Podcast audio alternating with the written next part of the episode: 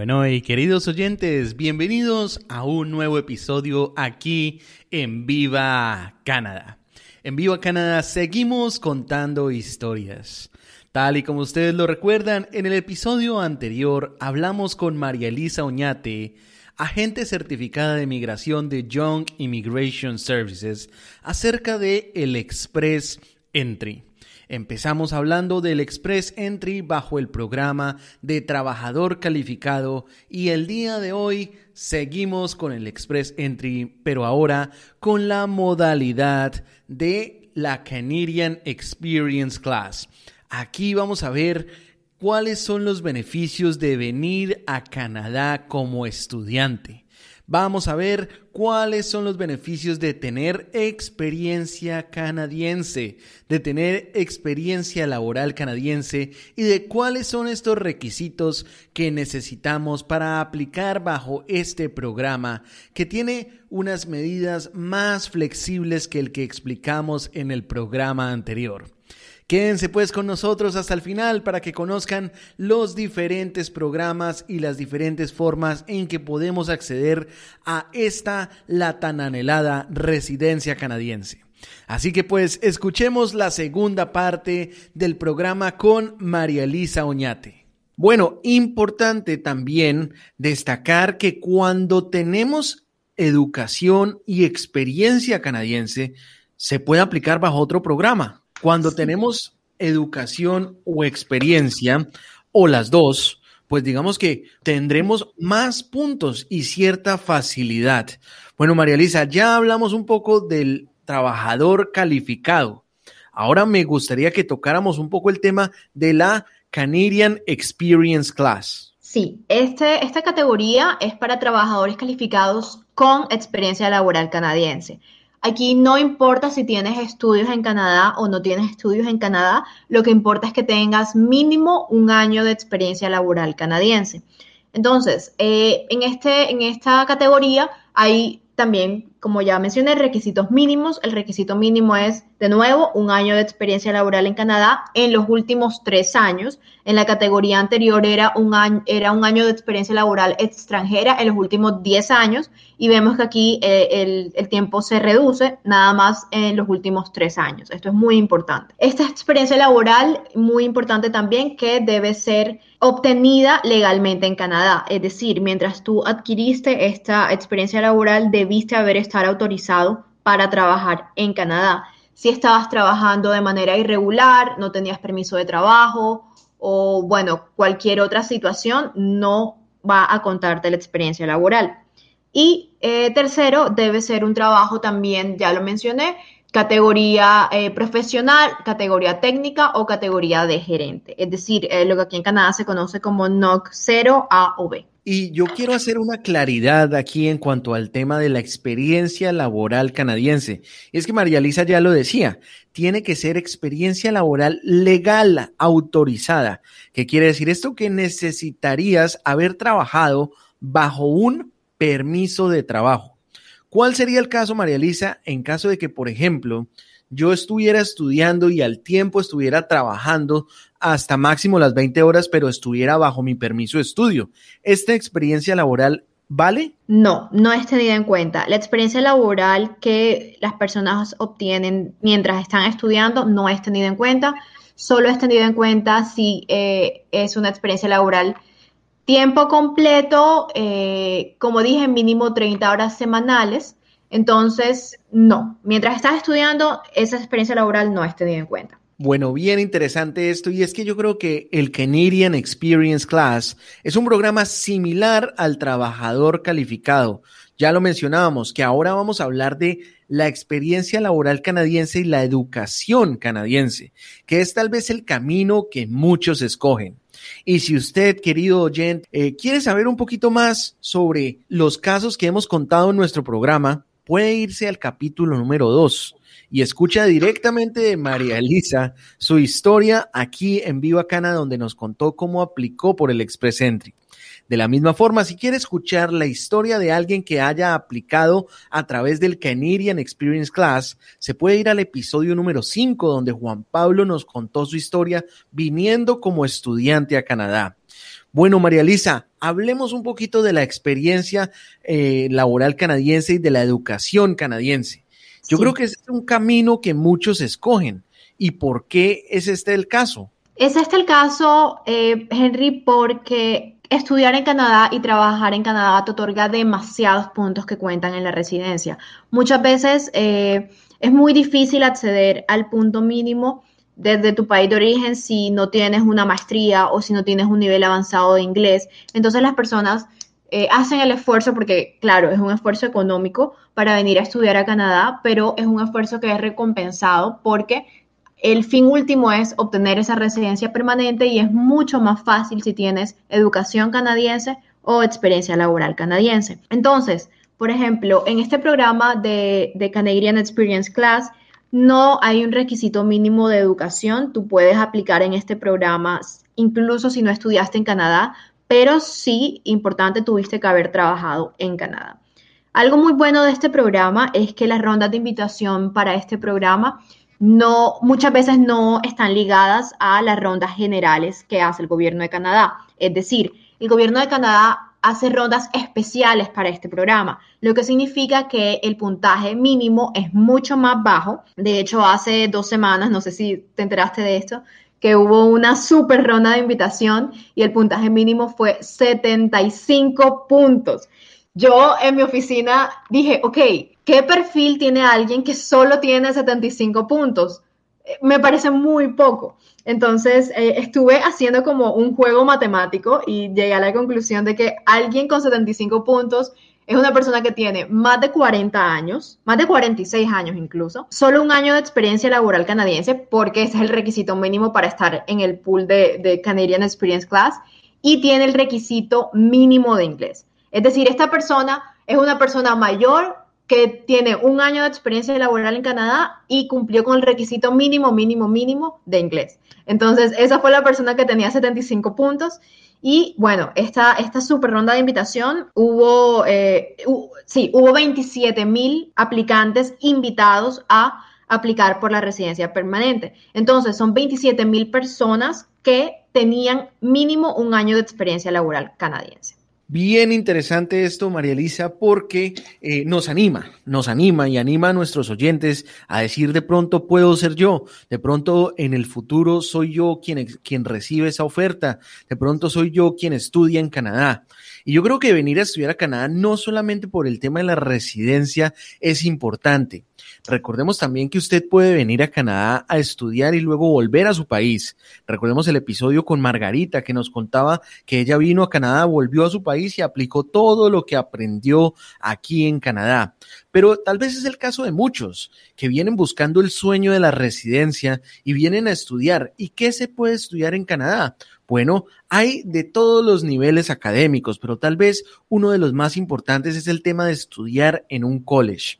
Y si usted quiere saber cuáles son los buenos colleges en Canadá, pues tiene que seguir pegado con nosotros aquí en Viva Canadá, que pronto vendremos con algunos especiales sobre dónde estudiar en Canadá. Por ahora le podemos decir que puede ir al Internet, puede ir al Google y buscar grandes colleges, por ejemplo, en Toronto, donde está St. Clair College, que es un college bastante grande y que tiene muchísimo crecimiento en este momento. También está George Brown College, también está eh, Seneca College. Entonces hay, hay muchos colleges que se están moviendo y que pueden ser para usted la llave de apertura para entrar a Canadá y tal vez para quedarse de forma permanente. Pero bueno, aquí es importante al hablar de los colleges que los colleges, no me quiero adelantar a otro programa, pero hay dos tipos de college. Está el college privado y el college público. Y esto es súper importante porque si usted ya escuchó mi experiencia en el episodio número uno, se dará cuenta que cuando uno va a un college privado, después no se puede quedar trabajando en Canadá, que es lo que usted quiere para aplicar a través del Canadian Experience Class. Bueno, María Elisa, ¿cómo funciona esto y por qué la gente del college privado no se puede quedar trabajando después? Listo, bueno, sí, esto es un tema bien, bien interesante porque si tú estudias en un college privado, a pesar de que es eh, más atractivo, en, económicamente más atractivo, eh, los precios son menores, el gobierno de Canadá no te otorga permiso de trabajo cuando te gradúas. Y como el gobierno de Canadá no te otorga permiso de trabajo, esto quiere decir que no vas a poder hacer parte del Canadian Experience Class y solo vas a poder aplicar a través de Skill Worker, que es el programa de trabajadores calificados que tienen experiencia laboral fuera de Canadá. Entonces, eh, si tú estudias en un college privado, a pesar de que esta educación sí te va a sumar puntos eh, aquí en Canadá, no vas a tener la experiencia laboral. Y esto me parece que, eh, te dejaría muy, muy corto en cuanto a puntos. Me parece que si tú, si tu intención es residir permanentemente en Canadá, si es como tu objetivo de vida, tu sueño, debes invertirle a estudiar en un college público. Si tú estudias en un college público, un diploma de uno o dos años, vas a poder acceder a un permiso de trabajo cuando te gradúes de hasta tres años. Entonces, bien, bien importante, eh, es decisión, me parece que personal de cada uno, pero mi recomendación siempre es que estudien en un college público. Eh, como tú estabas mencionando, hay college públicos aquí, por ejemplo, en la provincia de Ontario. Yo trabajo mucho con Seneca, con Centennial, George Brown, eh, Humber, Sheridan. Hay muchos, muchos colleges y obviamente cada uno con una oferta de programas diferente y todos son muy, muy buenos. Bueno, María Elisa, así es. Y yo creo que si nuestros queridos oyentes quieren saber un poquito más de cómo es la experiencia en un college canadiense, los podemos invitar a que escuchen el episodio número 3, donde Luis Francisco nos contó su historia de cómo ha sido su vida en Canadá estudiando en un college canadiense y viniendo junto con su esposa y su hija. Entonces, bien importante esto. Bueno, pero ¿cómo es el camino completo aquí? La gente viene a Canadá Estudia en un college por cierto tiempo. Que sea un college público, ojo a eso. Importante estudiar en un college público. Luego aplica, una vez se gradúa, a lo que se llama el Postgraduate Work Permit. Este es un permiso de trabajo. Ojo, permiso de trabajo. Las palabras mágicas que de pronto le van a dar a usted la llave, la clave para después tener experiencia laboral y aplicar al Canadian Experience Class. María Elisa, ya nos mencionabas tú que hay unas rondas diferentes para Canadian Experience Class. ¿Qué tan diferente es el tema del puntaje? Digamos que diferente a lo que, a lo que salió recientemente con los 75 puntos, pero ¿qué tan diferente puede llegar a ser entre este y el otro programa? Sí, muy, muy diferente. Lo que pasa es que el gobierno de Canadá ahora mismo está enfocado en retener todas estas personas que ya tienen conexiones con Canadá. Entonces, si tú ya tienes o educación canadiense, pero en especial experiencia laboral canadiense, el gobierno de Canadá está tomando medidas o más bien implementando medidas para retenerte en el país. Entonces, una de las ventajas, por ejemplo, que tiene este Canadian Experience Class es que en cuanto al idioma, yo mencionaba que en Skill Workers, por ejemplo, el mínimo era un 7, un, pues 7 en, el, en, el punta, en la banda canadiense que se llama Canadian Language Benchmark y lo que significaba un 6 en IELTS. Si tú aplicas a través de Canadian Experience Class, el puntaje mínimo, si trabajas, si tienes un puesto técnico, es de 5. Entonces, eh, como ves, el requerimiento incluso de idiomas es un poco más bajo para, este, para esta categoría y eh, permiten que sea así porque el puntaje de Canadian Experience Class no siempre es tan alto como el de Federal Skilled Workers, lo que significa que tú puedes salir elegido aunque tengas un puntaje, digamos, de 440, 450, 460 es decir, es un puntaje de verdad que mucho menor. Estaba, estaba mencionando que el de para personas que tienen experiencia laboral extranjera normalmente está de 467 en adelante. En Canadian Experience Class las rondas son eh, más, eh, a pesar de que sí, son más comunes porque muchas veces hacen más rondas para personas dentro de Canadá y también el puntaje es mucho menor. Entonces aquí podemos ver la ventaja de... Eh, estudiar en Canadá para obtener un permiso de trabajo canadiense. Bueno, bien interesante que mencionamos este tema de estudiar en Canadá. Bueno, y es que estudiar en Canadá tiene muchas ventajas, la calidad de la educación, la vida en Canadá, las, las, las ventajas que tiene tener experiencia educativa o experiencia profesional en Canadá. Bueno, después de que ya tenemos nuestra experiencia laboral y hemos aplicado al Canadian Experience Class, se sigue un proceso creo que similar a lo que es el Skill Worker, que es el, el, el trabajador calificado. Creería yo que luego viene de nuevo esta fase donde te mandan una invitación a aplicar y luego donde te envían la residencia canadiense. Sí, eh, el proceso es el mismo, quizás tengas que hacer menos papeleo en el sentido de que si tienes un diploma canadiense no tienes que acreditar esa educación porque como ya es canadiense no tienes que hacer el proceso a través de WES, por ejemplo, a menos que también tengas eh, educación en tu país de origen y quieres que esta educación pues te otorgue más puntos, pero digamos que no tienes, que hiciste de pronto tu pregrado aquí en Canadá o que hiciste un diploma avanzado de tres años la razón que sea, eh, tienes un diploma canadiense, no tienes que presentar la acreditación de tu educación. Entonces, sí, el proceso en general es el mismo, de todas maneras tienes que eh, acreditar tu inglés, eh, acreditar esa experiencia laboral que va a ser tenida en cuenta y que va a ser la más importante, y luego esperar los seis meses hasta que te otorguen oficialmente tu residencia permanente. Bueno, María Lisa, ha sido un gran especial aquí sobre la Express Entry, sobre el programa de trabajador calificado y sobre el Canadian Experience Class. Y nuestros oyentes que nos siguen siempre, que siempre están con nosotros, nos han enviado preguntas tanto a ti como a mí. Por ejemplo, tengo aquí en carpeta Andrés nos pregunta, ¿qué tanto se puede demorar desde que se postula? Y bueno, María Lisa ya nos había contado que está sobre alrededor de nueve a diez meses con lo que pues tienes ese año como para planear. Ahora, Margarita Gómez nos pregunta que cómo funciona para profesionales. Ok, para los profesionales, eh, es decir, es lo mismo, debes acreditar esa educación profesional que tú tienes y debes acreditarlo junto con tu nivel de inglés y bueno, tus otras características, pero sí, te van a dar puntos por esa educación profesional que tengas y ya dependiendo de tus otros factores, puedes o no cumplir el requisito mínimo. Bueno, interesante porque también José nos pregunta que si el número de títulos académicos aumenta el puntaje o si solo se toma en cuenta el último título.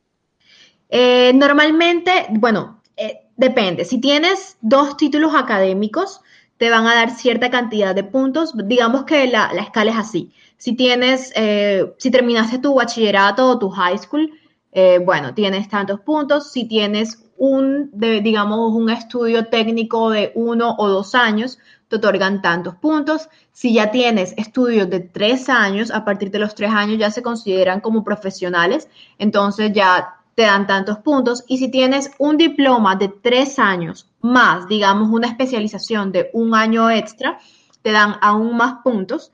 Si tienes maestrías, te dan ciento, y ese me lo sé porque, bueno, es el que, el que más retengo en la mente, te dan 126 puntos, y si tienes un doctorado, te dan 140 puntos. Entonces, esa es la escala de puntos para educación. Bueno, bien interesante también mencionar que estos programas que hablamos el día de hoy son programas federales. Federal es diferente a provincial. Recordemos que en Canadá el gobierno está dividido entre la parte que es federal, que es todas las provincias.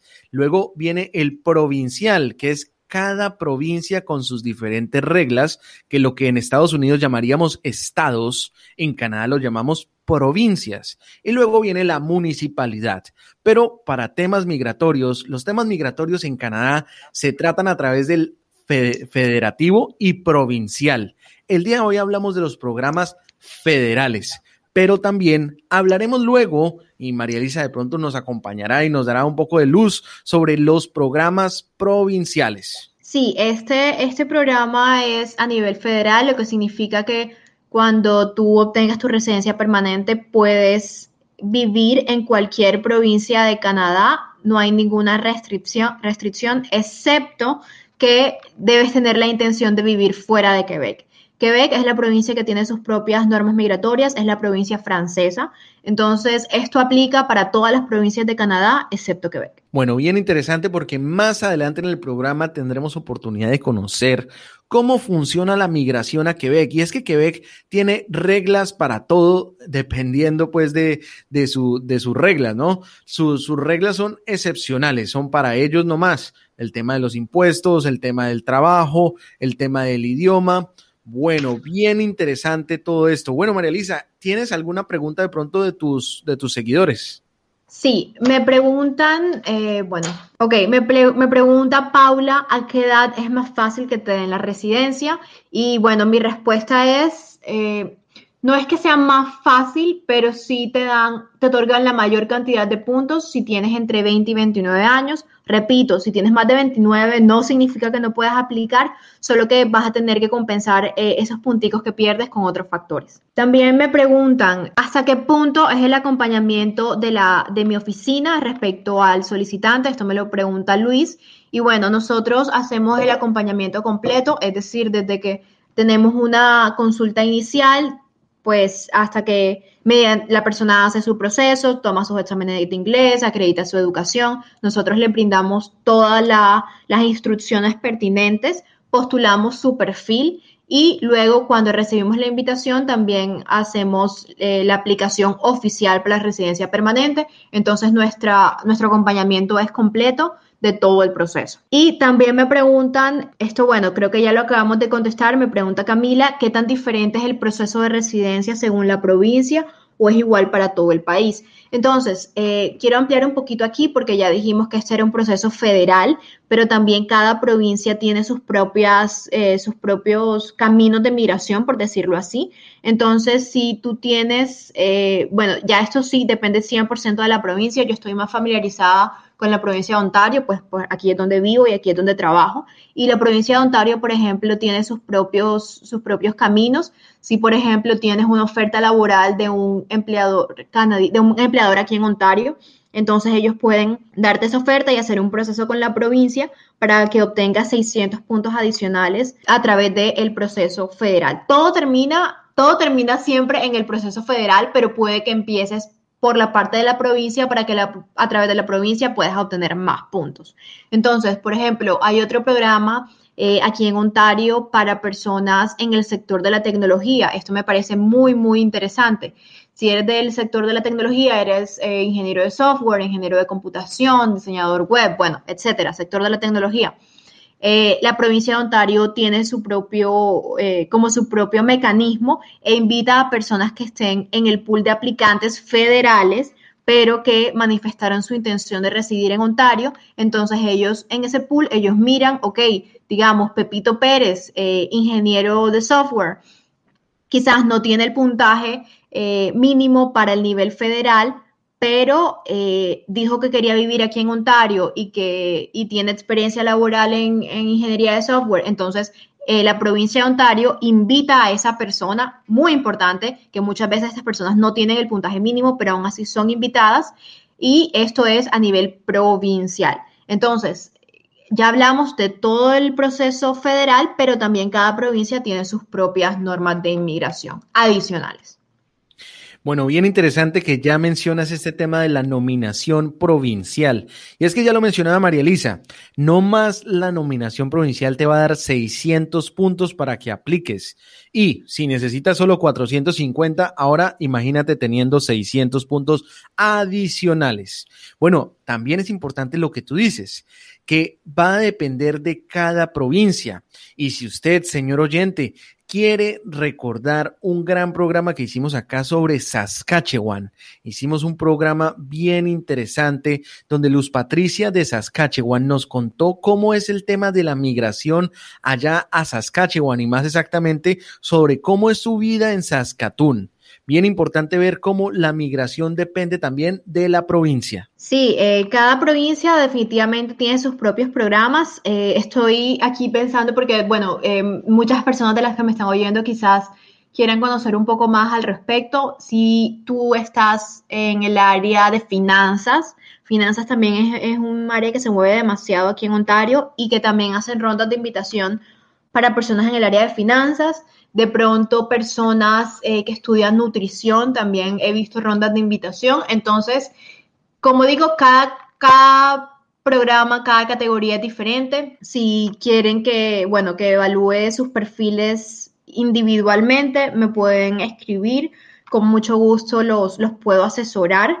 Eh, le voy a dar mi correo, lo voy a deletrear, es info como información, entonces info, info, arroba, youngimmigration.com, young se escribe no como joven, sino como Y-O-N-G-E, esta es la calle principal de Toronto, entonces info, arroba, youngimmigration.com, me pueden escribir ahí, los puedo asesorar en todo el proceso, si tienen preguntas eh, respecto a su perfil personal, con mucho gusto puedo brindarles toda la información. Bueno, María Alicia, te agradecemos un montón tu presencia el día de hoy aquí en Viva Canadá para este gran especial en dos partes de lo que es el Express Entry. Bueno, y María Alicia ya lo decía, la pueden contactar y yo personalmente se las recomiendo.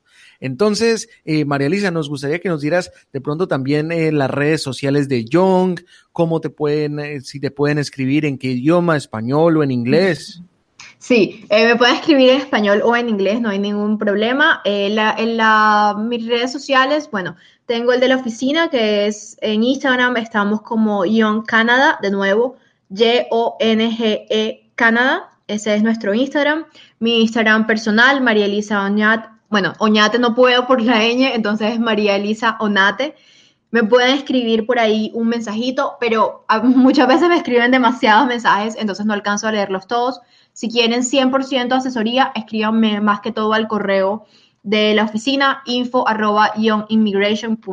Bueno, María Elisa, te agradecemos un montón tu presencia el día de hoy aquí en Viva Canadá. Muchas gracias, Henry, por tenerme. Espero que las personas pues hayan podido eh, conocer más acerca de este proceso para obtener la residencia canadiense un consejo, una recomendación que les doy pues a todos los que estén escuchando, eh, no, no desistan de sus sueños, si su sueño es venir aquí a Canadá para ser eh, residentes, estudien mucho inglés, estudien mucho francés, eh, estudien si tienen que hacer un programa adicional para tener más puntos o si quieren estudiar aquí en Canadá, hagan lo posible por conseguir ese sueño. Bueno, María Elisa, así es. No hay que parar de soñar, ni tampoco hay que parar de luchar.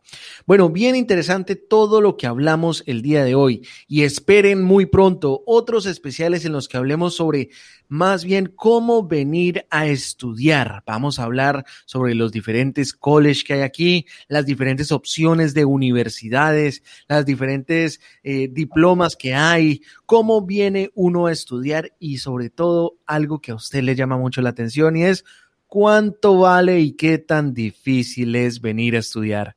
Les doy, las, les doy las gracias a todos ustedes por su compañía en este programa. Recuerden que nos pueden seguir en redes sociales. En Instagram nos encuentran como arroba viva Canadá 2021, en Facebook arroba viva Canadá podcast y también nos pueden mandar un correo electrónico si, si usted así lo desea viva Canadá 2021 arroba gmail.com.